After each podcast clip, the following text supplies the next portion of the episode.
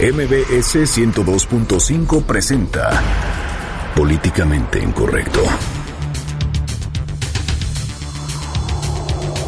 Un audio escándalo en el que se habla de moches. Tumba Juan Mauro Granja Jiménez de la Secretaría de Gobierno de Atizapán. En tanto, Lady Alcaldesa Ana Valderas calla sobre lo ocurrido. Espera la Iglesia Católica esclarecimiento del secuestro y asesinato de dos sacerdotes en Veracruz. Y liberan los tequileros a los secuestrados de la empresa minera en Arcelia Guerrero. Lo que faltaba, la policía capitalina detiene a dos policías de tránsito por cohecho, lesiones y resistencia a la autoridad. Le contamos la historia. En Twitter con el hashtag políticamente incorrecto y en mi cuenta personal, arroba Juanma Pregunta, estaremos al pendiente de todos sus comentarios. Y en estos momentos lanzamos la pregunta de este día. ¿Usted cree que Lady Alcaldesa deba renunciar a su cargo tras los escándalos de corrupción? Y se recuerdan los 31 años del sismo de 1985. Sin embargo, Asambleístas develan con un error la placa conmemorativa. Bienvenidos, esto es Políticamente Incorrecto. Estás a punto de entrar a una zona de polémica y controversia. Una zona de discusiones álgidas y análisis mordaz. Estás entrando al terreno de Políticamente Incorrecto. Entra bajo tu propio riesgo.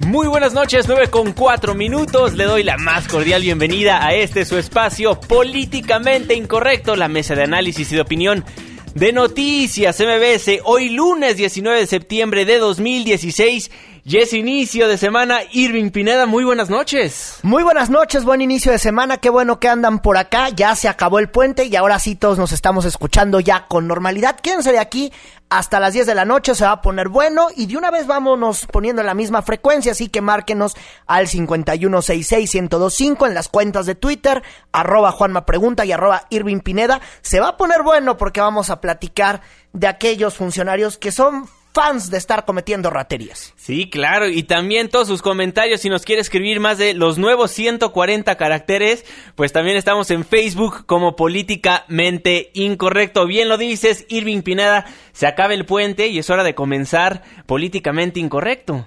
Sí, por fin ya todos estamos en la misma frecuencia, ya todos relajados, porque estuvimos jueves y viernes la neta en vivo, pero algunos, algunos ni las buenas noches, ¿eh? A pesar de que le agradecemos de todos sus comentarios que nos hicieron llegar a nuestras cuentas de Twitter, también aquí recibimos todos sus comentarios en el 5166 1025, pues comenzamos con el programa del día de hoy.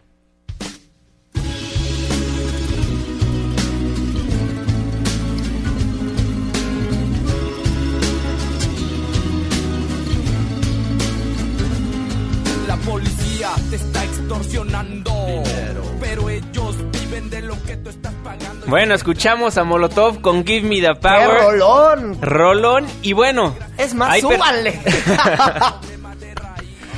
Oigan, y efectivamente hay personas que están extorsionando a la ciudadanía.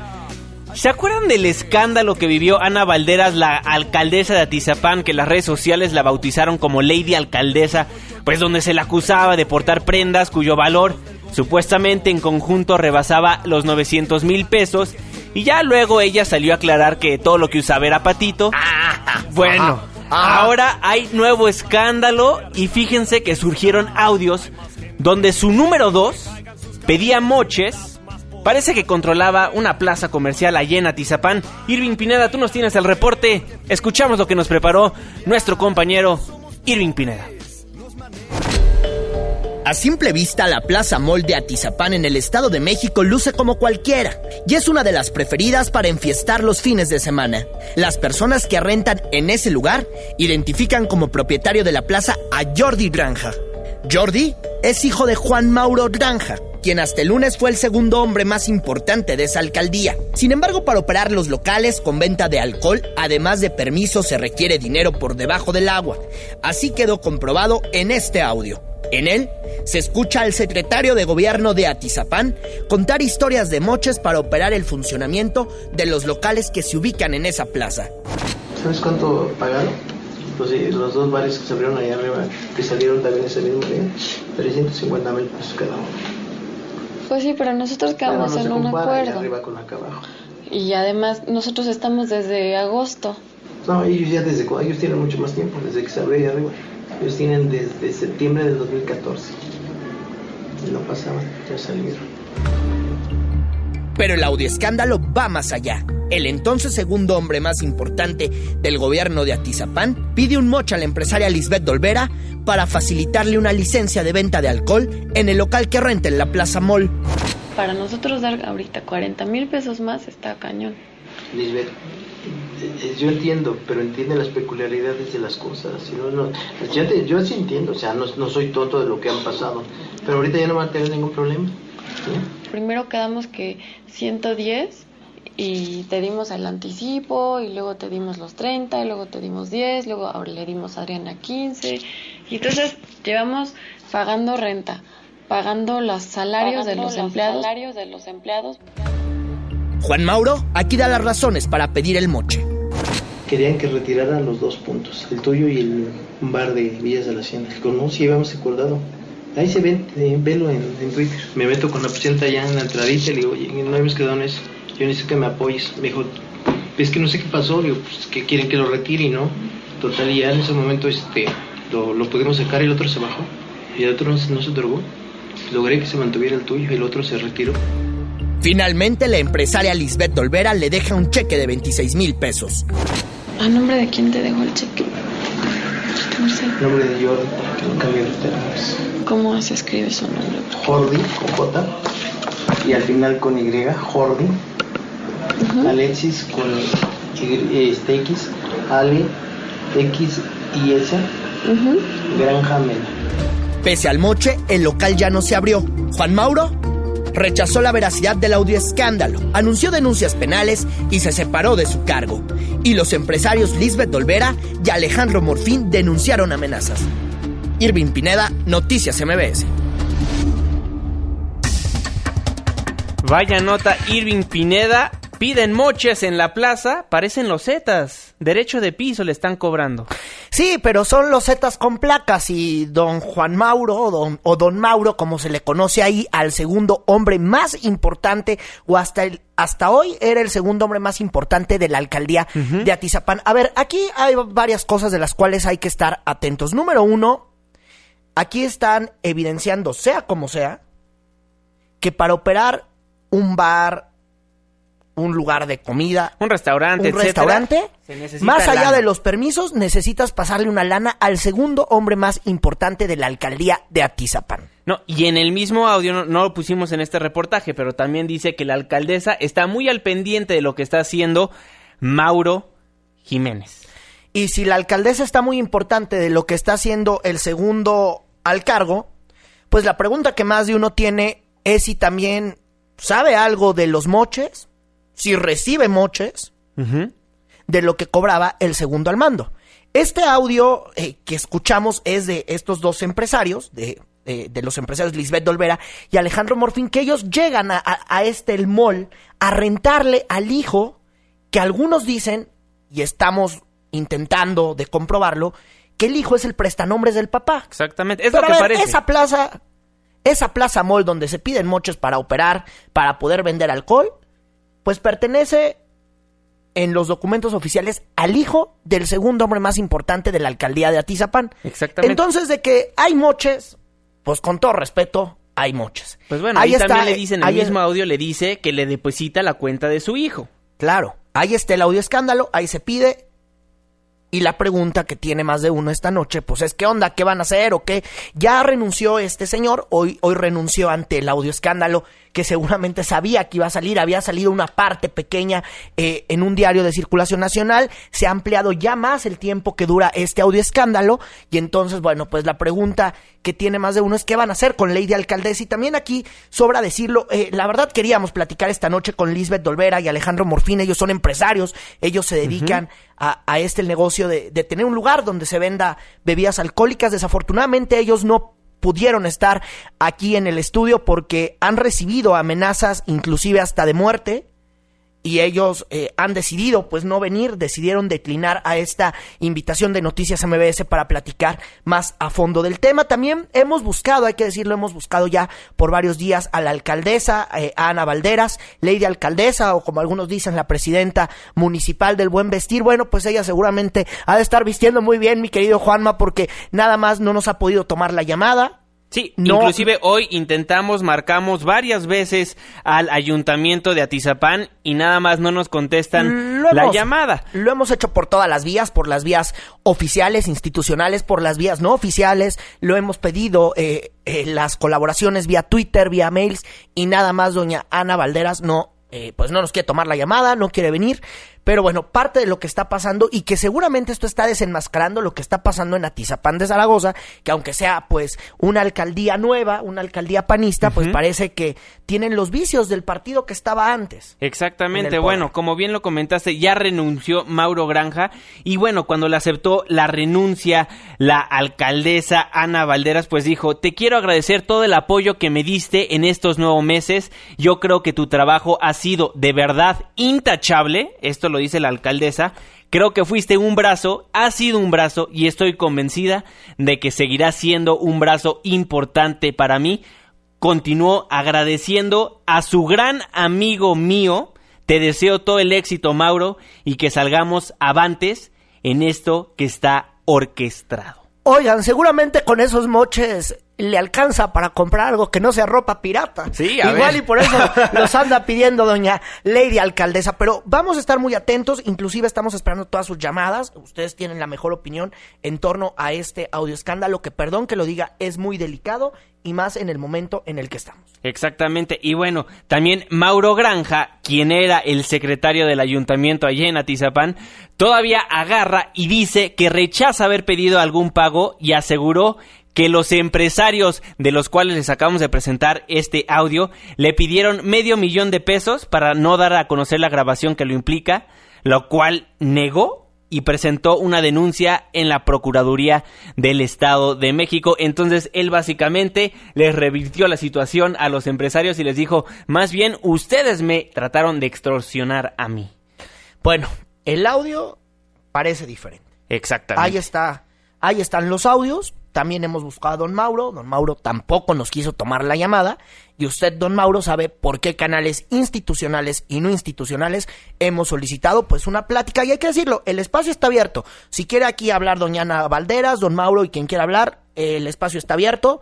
Tenemos de aquí hasta las 10 de la noche para poder platicar sobre este asunto o para hacer cualquier aclaración en torno a la nota que hemos presentado. Bueno, Irving, ya van muchísimos casos de corrupción dentro del PAN, hay que decirlo, inclusive en Atizapán, la semana pasada le presentamos Lady Alcaldesa, que si vestía más de un millón de pesos en su, en su vestir a diario, y ahora le tenemos este audio escándalo, entonces el PAN está en serios problemas en el Estado de México, y recordemos, el PAN quiere ganar la gubernatura el próximo año en aquella entidad. Por eso nos acompaña en la línea telefónica de Políticamente Incorrecto el secretario de Comunicación del CEN del PAN, Fernando Doblar, para platicar acerca de este incidente en Atizapán. Fernando, muy buenas noches, ¿cómo está?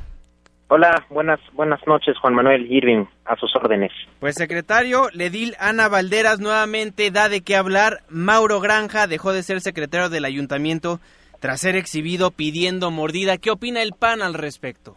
Bueno, primero reiterar que nosotros estamos en contra de cualquier acto de corrupción o cualquier acto que parezca de corrupción, consideramos que se tiene que investigar. Eso es algo que nosotros le hemos pedido a todos nuestros gobiernos estatales, municipales, que haya tolerancia cero en casos como este. Eh, nosotros celebramos que este eh, personaje ya haya presentado su renuncia. Y bueno, pues ahora, por supuesto, las autoridades serán las encargadas de investigar si en efecto se dio un acto de corrupción y, en su caso, sancionarlo. nosotros en el caso de lo que corresponde al Partido Acción Nacional, pues este caso se lo haremos llegar a nuestra comisión anticorrupción. Somos el único partido que tiene una comisión anticorrupción que encabeza Luis Felipe Bravo Mena, pues para que lo investigue y también pues eventualmente si hubiera alguna eh, sanción de tipo partidista, pues procedieran eh, a llevarla a cabo. Hola Fernando, te saluda Irving Pineda. Oye, preguntarte, este audio escándalo que presentamos esta noche, ¿puede ser una prueba para esta la Comisión de Justicia? Eh, bueno, es la, es la Comisión Anticorrupción, de hecho eh, nosotros tenemos... Es similar, ¿no? Sí, eh, es que existen dos comisiones, justamente una es la anticorrupción, que es la que se encarga de toda la investigación, y luego está la Comisión de Orden y Justicia, que es la que se encarga de la sanción. Pero bueno, de cualquier manera, yo creo que cualquier posible hecho que nos hable de una conducta inapropiada de un panista debe de ser investigado por esta comisión. El propio Ah, presidente de esta, de esta comisión, Luis Felipe Bravo Mena, insistía hace algunos días que habrá tolerancia cero en el partido y esa es la intención. Eh, así que, por supuesto, pues este caso deberá también ser investigado por esta comisión. Eh, Fernando, en días pasados escuchábamos al presidente nacional del PAN, Ricardo Anaya, pues que le pedía a, a Lady Alcaldesa o Ana Valderas, pues que se moderara un poco prácticamente a lo que decía ahí en un chacaleo con la prensa el pasado jueves. Preguntarte, ¿ya ha habido una comunicación o tú tienes información sobre si Ricardo Anaya ya tuvo una comunicación más profunda con Ana Valderas? Mira, no, no tengo la información precisa, pero de suponer que sí. Como bien lo mencionas, nuestro presidente nacional, Ricardo Anaya, ha insistido mucho en que cualquier servidor público emanado de Acción Nacional tiene que comportarse con sobriedad y tiene que evitar cualquier tipo de percepción que pueda generarle una mala imagen al partido. Esto aplica para un diputado, para un senador, para un alcalde, para un regidor, un síndico, gobernador o para cualquier cualquiera de los que tenemos un cargo en el partido o incluso para cualquier militante de base. Nosotros consideramos que la gente juzga al partido muchas veces por lo que hacen sus militantes, así que por supuesto cada militante tenemos esa obligación de comportarnos en nuestra vida pública pues de una manera que no afecte la imagen del partido. De acuerdo, Fernando Doval, secretario de Comunicación del CEN del PAN, pues estaremos muy al pendiente de este caso y le agradecemos enormemente por habernos tomado la comunicación. Gracias a ustedes, un saludo a todo el auditorio, muy buenas noches. Muy buenas noches. Bueno, ahí lo que dice el CEN del PAN en voz del secretario de Comunicación de dicho partido, Fernando Doval. Pues bueno, la semana pasada o la antepasada, no recuerdo, Luis Felipe Bravo Mena, el titular de esta comisión anticorrupción. Ahora pues- sí que le apodan afuera la Comisión Antimochos. Exactamente, pues bueno, ya se fue contra Guillermo Padres. Ahora veremos si se va contra la alcaldesa, porque al parecer no nada más son los mochos que piden en la plaza. Nos escriben aquí ya en Twitter, nos dicen no le paga a los proveedores tampoco. Entonces, pues puede ser mucho más grande lo que pensamos, lo que está pasando allá con el PAN en Atizapán. También nos dicen, con esas personas quieren recuperar la credibilidad. Lo que se oye no se juzga. Muchísimas gracias por todos sus comentarios. Nos dice Rigoberto, no solo que renuncie, sino que le hagan un juicio político. También nos escribe por acá Rafa, que qué plaza comercial era. Ya lo dijimos en la Plaza Mall. Muchísimas gracias por ser parte de la controversia. Y bueno, también recibimos absolutamente todos sus comentarios en Facebook como políticamente incorrecto. Bueno, eso por parte del PAN, pero los que también están muy enojados son el CEN del PRD. Tenemos en la línea telefónica de políticamente incorrecto a Julieta Camacho Granados, quien es la secretaria de Fomento de Comunidad y Ciudadanía del Sol Azteca. Secretaria, muy buenas noches, ¿cómo está? Hola, buenas noches. Con el gusto de saludarlos a ti, a Irving, a Juan Manuel. Y pues con malas noticias, lamentablemente, para el municipio de Atizapán de Zaragoza. Sí. Pero muy bien. Oiga, ya inició una auditoría sobre los gastos realizados por el área de la presidencia municipal, tengo entendido. Así es, justamente el día de hoy ofrecimos una conferencia de prensa debido a que Atizapán de Zaragoza pues ya es noticia nacional y no por buenas noticias, No, pues sino no. precisamente por una suposición de corrupción, de, de incluso enriquecimiento ilícito por parte de la alcaldesa, que pues ha tenido a bien recibir el mote de ley de alcaldesa, y como ya bien lo señalabas al inicio de tu programa, eh, también por actos eh, de corrupción por parte de, de los servidores públicos. Y el día de hoy ofrecimos esa conferencia de prensa para dar a conocer que ya ingresamos los oficios correspondientes ante la Contraloría del Poder Legislativo del Estado de México, así como a la Secretaría de la Contraloría del Gobierno del Estado de México también, a efecto de que sean ellos quienes realicen una investigación exhaustiva y minuciosa acerca de la manifestación de bienes y la declaración de intereses que presenta Ana Valdera, que de acuerdo en los términos de la ley de responsabilidades de los servidores públicos, pues están obligados a presentarlo, a presentarla. Y debido a inconsistencias que han salido eh, recientemente por los medios de comunicación, en la declaración 3 de 3, pues es por esta razón que estamos solicitando que sean las autoridades quienes investiguen a profundidad y puedan determinar la veracidad o, o no de la manifestación de los bienes que declara la alcaldesa. ¿Cómo estás, Julieta? Te saluda Irving Priá. Buenas noches. Oye, ¿qué decir de esta nota que presentamos hace unos minutos donde se escucha al segundo hombre más importante de Atizapán pidiendo dinero para dar un permiso para vender, pues bueno, para vender alcohol, mejor dicho?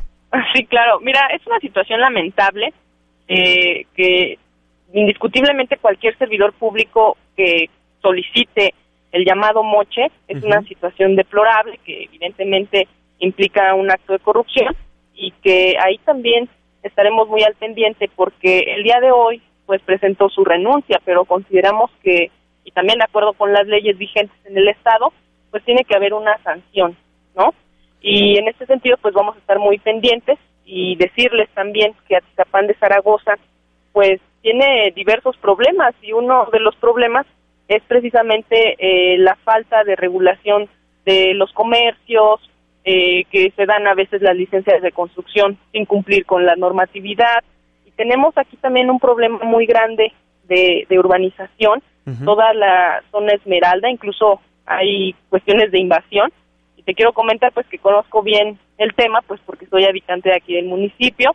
Y aprovecho también, por supuesto, para informarles que el día de mañana los vecinos de la colonia Hogares de Atizapán se están organizando porque se dio la autorización de que se instale un circo y los vecinos pues se han, se han quejado constantemente porque ya son varios años en los que el circo se instala y pues ello representa un poco de infección, basura, etcétera, ruido y el día de mañana los vecinos se van a estar manifestando a las 10 de la mañana, también eh, comentarles y que no solamente es la situación de los moches, de la corrupción, sino que vienen también otras eh, tareas que desde nuestra perspectiva no se están cumpliendo, como es el brindar los servicios que constitucionalmente deben estar ofreciendo en el municipio. Claro, de acuerdo. Julieta Camacho Granado, secretaria de Fomento de Comunidad y Ciudadanía del PRD, le agradecemos enormemente por habernos tomado la comunicación y estaremos muy al pendiente de este caso. Supongo que ustedes en el Sol Azteca también lo estarán siguiendo puntualmente.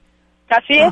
Pues muchas gracias por la invitación, muchas gracias por permitirnos brindar esta información y pues estamos a la orden y muy atentos de este caso. Muchísimas gracias, secretaria, que tenga buena noche. Buenas noches, hasta luego. Gracias. Y es que nada más falta que ahora detengan, eh, detengan o investiguen al segundo hombre más importante de la alcaldía de Atizapán y lo vayan a inhabilitar para que él vaya a disfrutar sus millones de los mochos que sacó, ¿no? Nada más faltaría eso. También nos siguen diciendo en Twitter que quede claro que con personas como Ana, Alba, Ana Valderas, ley de alcaldesa, el PAN pierde este derecho que ha tenido en los últimos días de andar criticando las gestiones de Javier Duarte y Roberto Borges. También nos dicen por aquí, el PAN en el Estado de México está fregando los municipios de Coyotepec, que es un pueblo en lo que va del año lo han dañado. Y bueno, también nos escriben por acá, y en Atizipán también deben de investigar a Arturo Ramírez Cabello de Obras Públicas, ahí también hay mucha historia. David Esqueda también nos escribe por acá. En fin, recibimos absolutamente todos sus comentarios. Al parecer, hay mucha tela de dónde cortar. Ya que le bajen dos rayas, ¿no?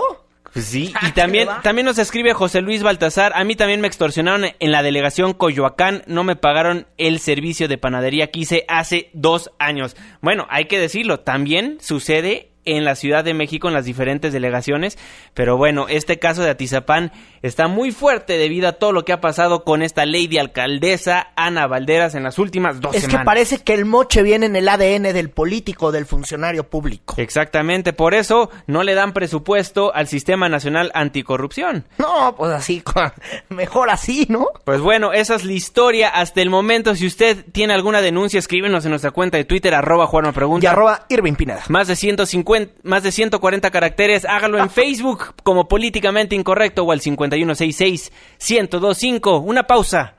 Y al regresar, le contamos pues todo lo que está pasando en Guerrero, también en Veracruz. Matan a dos sacerdotes. Una pausa. Ya volvemos. Ponemos nuestro plantón en el zócalo y regresamos a Políticamente Incorrecto. Porque tu opinión es importante, llámanos al 5166-1025. Continuamos.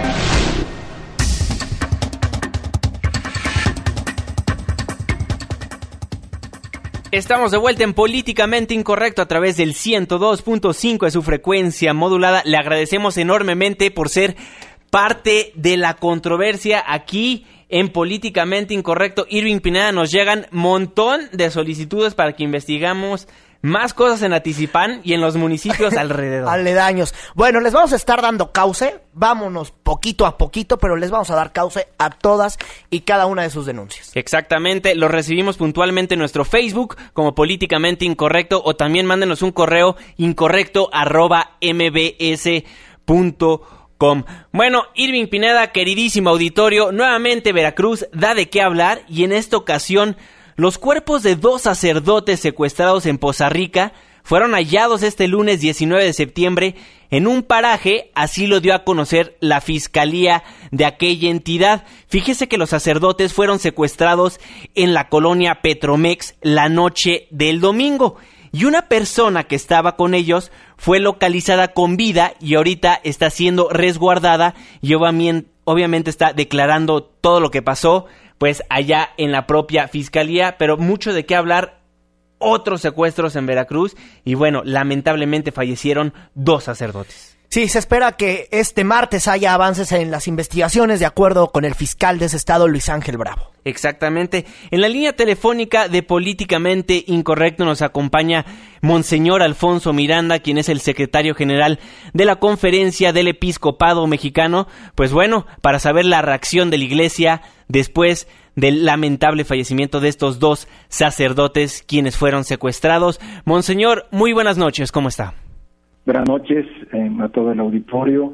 Pues eh, tristes, ahorita nos sentimos tristes como, como Iglesia Católica en México por este lamentable suceso donde perdieron la vida dos sacerdotes de la diócesis de Papantla. Y este pues es un es un sentimiento de, de pues de, del pueblo de los obispos los sacerdotes este, de, de México Monseñor, ¿ustedes ya tuvieron algún contacto con la Fiscalía de Veracruz?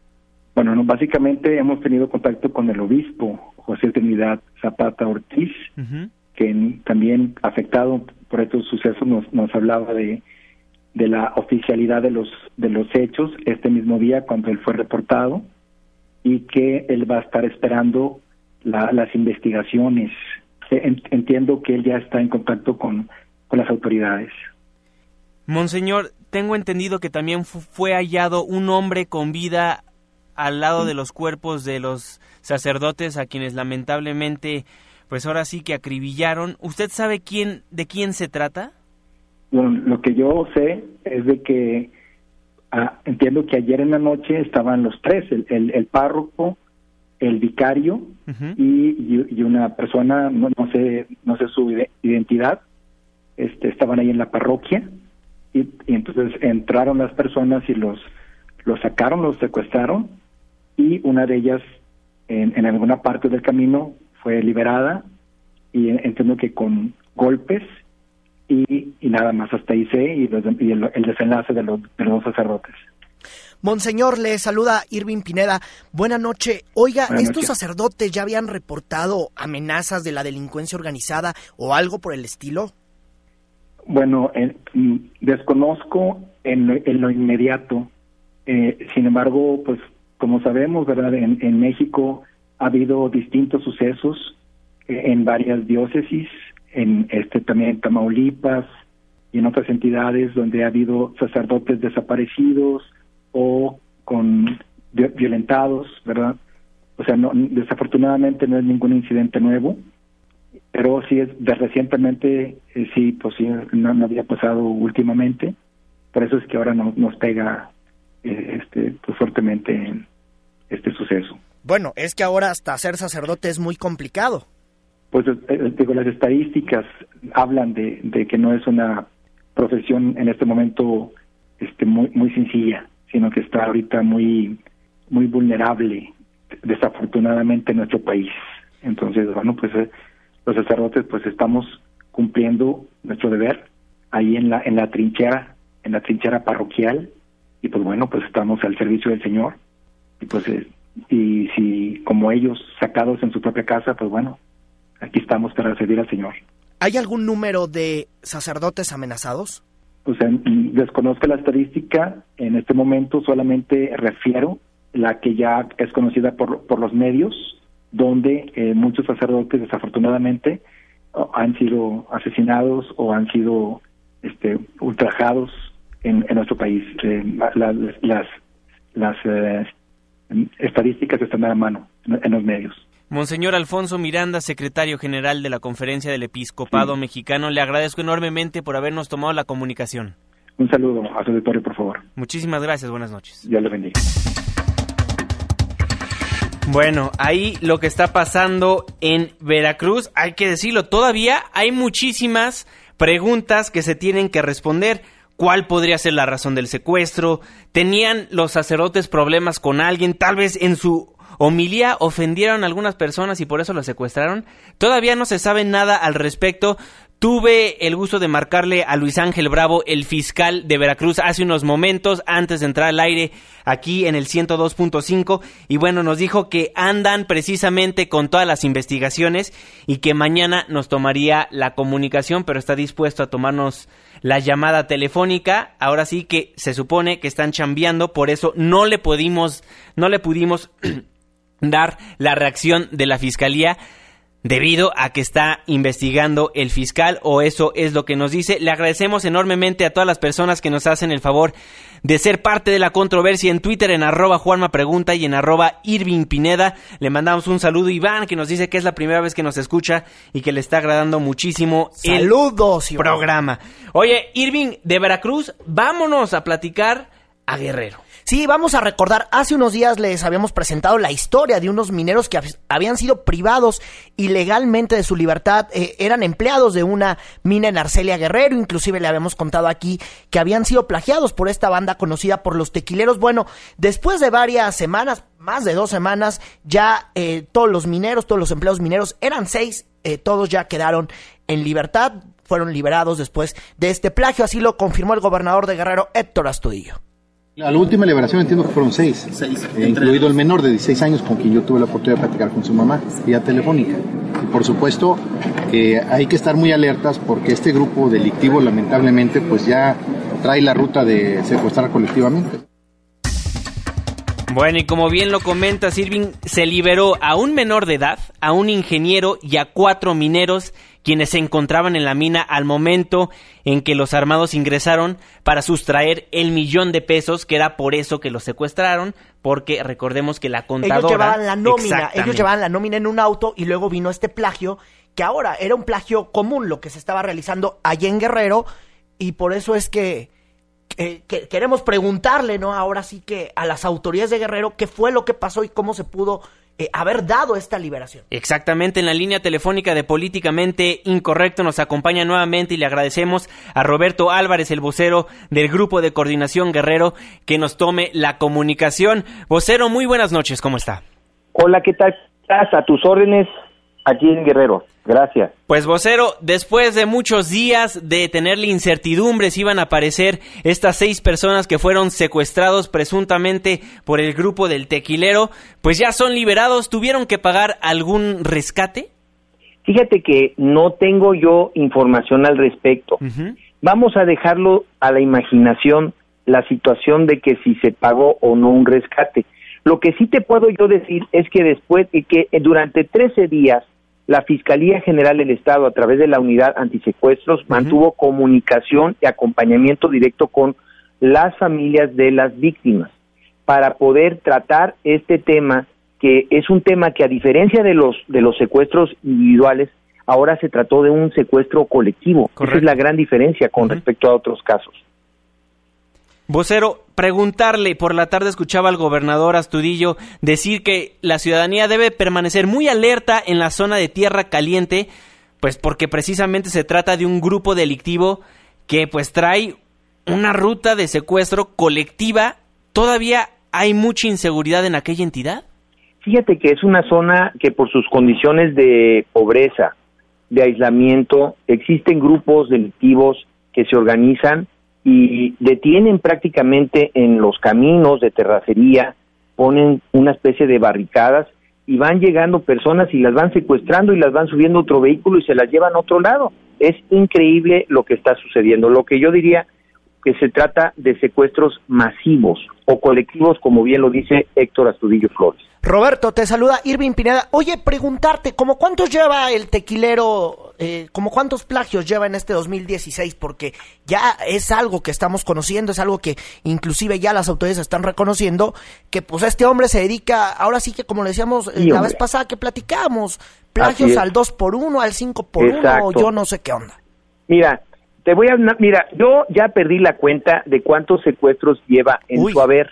Lo que sí te puedo es poner un ejemplo para que lo visualice bien la opinión pública. El 15 de enero pasado, este, este grupo, el llamado de los tequileros, eh, había secuestrado aparentemente 17 personas por allá en un y, y, y, se armó un operativo con la con la policía del estado y el ejército mexicano para que fueran acudieran a un cerro que se llama La Gavia dentro del municipio de Arcelia iban precisamente a rescatar a 17 personas que estaban privadas de su libertad. Y cuando llegaron al punto donde se encontraban estas personas, ¿cuántos crees que encontraron? No eran los 17, eran 25, 25 personas que estaban secuestradas. Y como bien lo dices, al dos por uno hacen negociaciones con los familiares a uno les piden 300 mil, 200 mil, 100 mil, etcétera, etcétera. Lo cual es una la nota para la gente que vive en esa zona de Guerrero. No, no, imagínate, colocan en una situación gravísima a los pobladores, a las familias, los ponen en una situación de terror, de espanto, de que sus familiares pueden morir en cualquier momento. Bueno, es una situación realmente de película. Yo creo que ni las películas logran describir el verdadero drama que viven las familias que viven este tipo de situaciones allá en la Tierra Caliente. Pero bueno, el gobierno de Guerrero supongo que ya está movilizando tanto a la policía estatal como a la federal para que salvaguarden a toda la ciudadanía. Totalmente de acuerdo. El grupo de coordinación guerrero, que es la unidad en donde se encuentran todas las dependencias federales y estatales en materia de seguridad, se encuentran preocupados y sobre todo ocupados en el tema de los secuestros colectivos que están sucediendo en la Tierra Caliente. Hay un trabajo de inteligencia en estos momentos en curso. Esperemos que en los próximos, en las próximos, en las próximas horas o en las próximas semanas podamos informar de los avances de estos de estos de estas de esos trabajos de investigación y de inteligencia para dar con el paradero de los responsables de estos secuestros colectivos. Sí, lo que más gusto nos daría es que en la siguiente vez que platicábamos contigo, Roberto, tuviéramos la información de la detención del tequilero y todos sus empleados. Oye, pero a ver, déjame entender el tema del tequilero. ¿Este hombre a qué escisión de la delincuencia organizada pertenece? Tenemos la información si antiguamente eh, pertenecía a algún cártel de la delincuencia organizada, si alguna vez fue policía. ¿Cuál es la información de inteligencia que puede ser pública en torno a este hombre conocido como el tequilero? Bueno, eh, la verdad es que yo soy un pobre portavoz o bien vocero que no tengo acceso a mucha información, pero sí te puedo decir algunas cosas. Esta persona formaba parte de alguno de los grandes carteles, estos que se mueven a nivel nacional, pero ha habido un proceso de atomización de los delincuentes.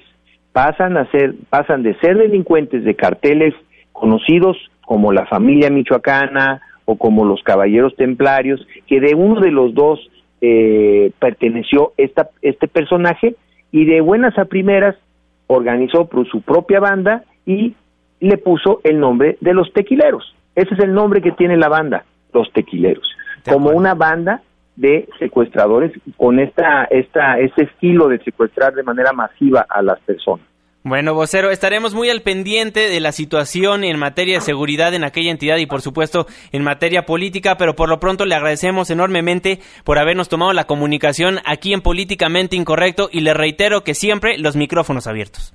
Gracias a tus órdenes y, en, y esto es una, fue una buena noticia que gracias a Dios estoy dando a conocer a ustedes de que regresaron a casa sanos y salvos tres, seis personas, cinco personas, una persona falleció en el camino pero llegaron cinco personas, están con sus familiares y en estos momentos ninguna persona se encuentra secuestrada de la mina que está en el poblado de Temisco, municipio de Aceves. Muchas gracias por la oportunidad. Roberto, Roberto, no te me vayas. Antes de colgar el teléfono, ¿la persona que falleció era una persona que estaba plagiada?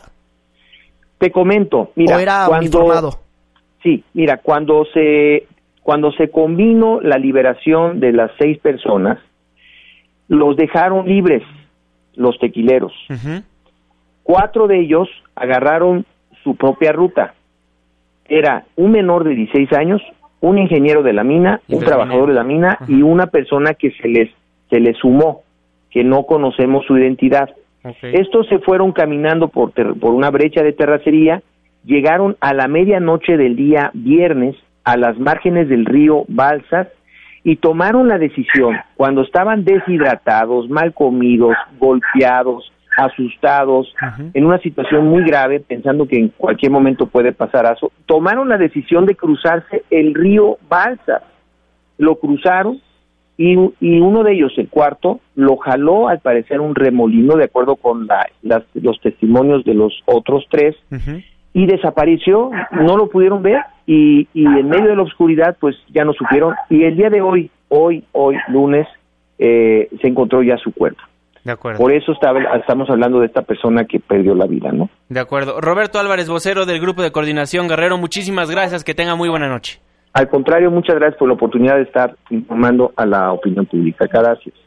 Muchísimas gracias, buenas noches. Bueno, ahí lo que nos dice el vocero no, pues del Grupo de Coordinación Guerrero, muy delicado. la información que nos está dando y qué lamentable que no sabemos si tuvieron que pagar un rescate, nada más faltaba que, que al tequilero le paguen el rescate. Claro, ahí y también hasta el final nos colea pues un daño colateral que sufrió pues sufrieron estas personas que lamentablemente fueron plagiadas, pero que ya se encuentran en casa, ya fueron liberadas y bueno, esperemos deje de pasar esto en Guerrero, porque recordemos, el mismo vocero en la en la semana pasada que lo entrevistábamos nos decía pues que sí, hay secuestros masivos en aquella entidad y ahora nos dice el mismo gobernador y el vocero no lo ratifica que bueno, que sí hay mucho peligro en tierra caliente, pero bueno, ya están trabajando junto con la Policía Federal, junto con la Policía Estatal para que la ciudadanía se siente más segura en aquella parte del país. Tenemos que hacer un breve corte comercial, pero no se vaya, porque se acuerda de quien era director jurídico y de gobierno de la Cuauhtémoc, que nada más le encontraron 600 mil pesos en efectivo. Pues bueno, Ricardo Monreal, el delegado de la Cuauhtémoc, le dice que él no va a meter las manos por él. Una pausa, regresamos. Apenas estamos caldeando los ánimos. No se vaya, continuamos en Políticamente Incorrecto. Debate con nosotros en Políticamente Incorrecto. Regresamos.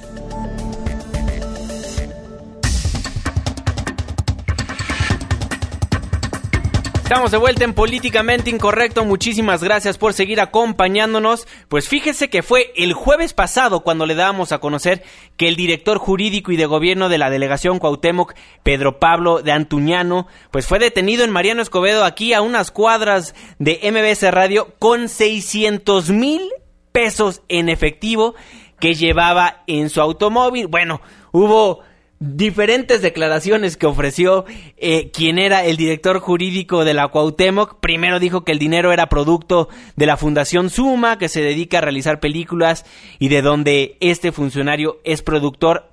Bueno, pero pese a ello se separó temporalmente de su cargo. También decía en... Ahora sí que en la parte policial, en el Ministerio Público, decía que ese dinero era para las festividades del día del 16 de septiembre, ¿no? Para las festividades de la delegación. Y bueno, ahora sí que muchas contradicciones en sus declaraciones. Así se espera que ya, eh, pues, en lo que resta del martes o el miércoles ya un juez determine la situación jurídica y determine si este dinero, si estos 600 mil pesos son lícitos o ilícitos. Bueno, y el que no andaba muerto pero andaba de parranda es el jefe delegacional en Cuauhtémoc, Ricardo Monreal, eh, a quien lo vimos hoy por la mañana en esta ceremonia que se realizó por el aniversario de los sismos del 85. Ahí el jefe delegacional en Cuauhtémoc, Ricardo Monreal, acusó que parte de la detención de Pablo de Antuñano, quien fuera director jurídico, tiene fines políticos. Ya se usó, desde el viernes, sábado y domingo se ha usado en nuestra contra. Va a seguir porque como les voy a ganar la jefatura de gobierno, están muy nerviosos. Bueno, ¿y por qué le ponemos esta canción? Recuerdan que el viernes no dio la cara a Ricardo Monreal porque andaba muy ocupado en Zacatecas, pues no sabemos si campañando, qué es lo que andaba haciendo en su entidad natal. Pero bueno, hasta el día de hoy da la cara y bueno, aceptó las investigaciones de oficio que encabeza la Contraloría y también aceptó a comparecer ante los asambleístas por este caso. Sí, Me bueno. Parece muy bien, es más, la acepto y que la investiguen. Y si quieren invitarme a comparecer, yo voy con mucho gusto. Porque el que nada debe, nada teme. Y el PRD no tiene autoridad moral, a destruir esta ciudad y son los que firmaron el pacto por México. Así es de que no tengo problema, el día que me inviten voy con mucho gusto a donde quieran. Es que yo ya les quería contar que ya había dado el sí porque los perreístas se, lo ahora sí que se lo se lo atendieron muy bien y que lo van a mandar llamada a comparecer ya en los siguientes días y también le preguntaron que si metía las manos al fuego por Antuñano y aquí lo que respondió. Cada uno es dueño de sus propias responsabilidades. Yo tengo 10 mil trabajadores 345 funcionarios. Y no meto la mano al fuego por nadie, sino simplemente cada uno tiene que asumir su responsabilidad y tiene que ser dueño de sus actos. Y yo confío en que todo Pablo responderá y saldrá bien. Pues bueno, ahí lo que dice el delegado de la Cuauhtémoc, dispuesto a ir a comparecer a la Asamblea Legislativa. Y bueno, no pone en la mano en fuego no mete las manos al fuego. Ah, ah. ahora sí que por de Antuñano. Exactamente. Bueno, dijo que todas las personas que trabajan nadie, en su delegación no metería sus manos, pero bueno, ahí el delegado, el titular de esta demarcación, y bueno, hay que decirlo, hasta el momento no ha comprobado la procedencia legal de 600 mil pesos que le aseguraron los policías preventivos, este Pedro Pablo de Antuñano, y así lo dijo el procurador capitalino Rodolfo Ríos Garza concederle la libertad con las reservas de ley y la carpeta de investigación continúa eh, abierta por el delito de operaciones con recursos de procedencia ilícita. Es ahora, hasta el momento, no se ha acreditado el origen del numerario. Es ahora en la investigación que se tiene que realizar estas, eh, estas diligencias para acreditar el origen. Tanto el vehículo como el numerario se encuentran asegurados por parte del Ministerio Público de esta Procuraduría Capitalina. Bueno, ahí lo que dice el procurador capitalino Rodolfo Ríos Garza. Hasta el momento, aunque en conferencia de prensa Pedro Pablo de Antuñano pues aseguraba que era muy fácil decir de dónde vinieron esos 600 mil pesos, pues ahora al parecer está muy complicado comprobarlo porque siguen en la Procuraduría Capitalina tanto la lana, que no se sabe de dónde vino, como el automóvil Charger en el cual fueron parados. Claro, y el presidente del PRD capitalino, Raúl Flores, pidió eh, auditar la gestión de Pablo de Antuñano. Se investigue eh, toda la administración, todos los actos jurídicos y administrativos que ha realizado eh, Pedro Pablo de Antuñano durante su gestión como servidor público nombrado por Ricardo Monreal nos enteramos aquí en la Contraloría que ha sido ya multado Ricardo Monreal por haber eh, ya dos veces ignorado los llamados de la Contraloría para comparecer. Él está obligado, no es optativo. Ahí las palabras de Raúl Flores, el presidente del Sol Azteca aquí en la Ciudad de México. Y hay que decirlo, Irving, platicábamos con él el viernes pasado y nos contaba lo mismo. Van a estar muy al pendiente, no únicamente porque sea morena, a pesar de que obviamente es algo político esto, pero ahí se agarraron de eso. Dudo mucho que haya sido el PRD quien haya mandado a, pues ahora sí que escarbar toda la tierrita que tenía Morena, específicamente en la delegación Cuauhtémoc, pero ahí los hechos están, todavía no pueden comprobar los 600 mil pesos en efectivo. Y bueno, Ricardo Monreal, como te lo comentaba el programa pasado, obviamente no va a defender a este señor después de las tarugadas que hizo. Esperemos no sea dinero de la delegación porque en qué problema se va a meter Ricardo Monreal y todos los que están en esa demarcación, porque bueno, Andrés Manuel López Obrador dicen quemen a los corruptos. Y bueno, al parecer todo indica que en la Cuauhtémoc hay algo que no cuadra. Bueno, estaremos atentos a la decisión del juez, pero por lo pronto ahí ya las investigaciones. Nos vamos a un corte comercial, pero no se vaya, porque algo extremadamente bonito sucedió en la Ciudad de México, pues los asambleístas querían conmemorar los 31 años del sismo de 1985 pero bueno, cometieron un error en la placa conmemorativa. Una pausa, le contamos después de un corte. Ya vuelve. Políticamente incorrecto. No te vayas, esto apenas se pone bueno. Políticamente incorrecto. Le venimos manejando lo que viene siendo el análisis mordaz e irreverente. Continuamos.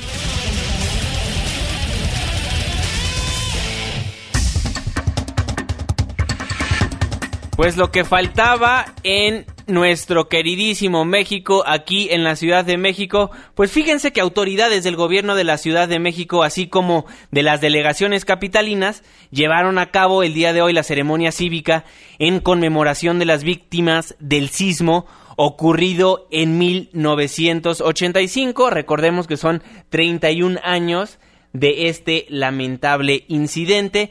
Pues bueno, Irving Pineda, amigos del auditorio, Hubo un error al presentar la placa que iba a conmemorar este acto. Sí, bueno, estaba ahí el jefe de gobierno capitalino, varios asambleístas la develaron, pero pues que, que la magnitud del sismo era diferente a la que ocurrió. Pues indicaron que fue un sismo de 7.7 grados y no de 8.1 como lo registró el Servicio Sismológico Nacional. Y obviamente la diputada que fue encargada de poner la placa Socorro Mesa, pues pasó un oso, pero Vanessa, una de sus asistentes, explicó este error de la siguiente manera.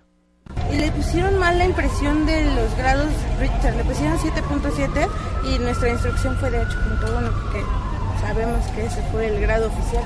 Pero bueno, ni modo, pasan los errores y no podemos hacer nada más que aguantar las críticas porque la responsable pues, es la diputada.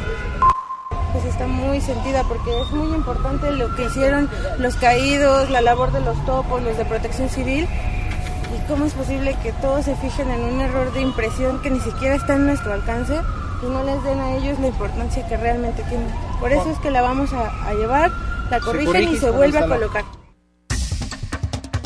Bueno, ahí el oso que pasaron algunos diputados y bueno, Socorro Mesa ya en su cuenta de Twitter dijo que se va a corregir el error y muy pronto va a haber una nueva placa. Se nos acaba el tiempo. Irving Pineda le mandamos un fuerte saludo a Julio César Cortázar, a Cortés y a su esposa Nayeli que nos están escuchando. Oye, también fíjate que varias llamadas nos están hablando de la delegación Azcapotzalco que en el Hospital General de Zona 48 que se ubica en esa delegación no están dando la atención médica a una recién nacida. Eh, nos están, nos han llegado varias llamadas en las redes sociales, en Twitter, y el llamado sería, eh, pues, para ver que la gente del Seguro Social, pues, nos ayude con esto, ¿no? Porque no le están dando atención médica a una recién nacida en el Hospital 48 y bueno, pues el llamado para la gente de Miquel Arriola para que nos ayuden. Y en Siria atacan un convoy de ayuda humanitaria de la, UNO, de la ONU al oeste. Muchísimas gracias por todos sus comentarios. Los recibimos puntualmente aquí. Nos dice que Tzalcótl ya se aclaró de dónde provenía el dinero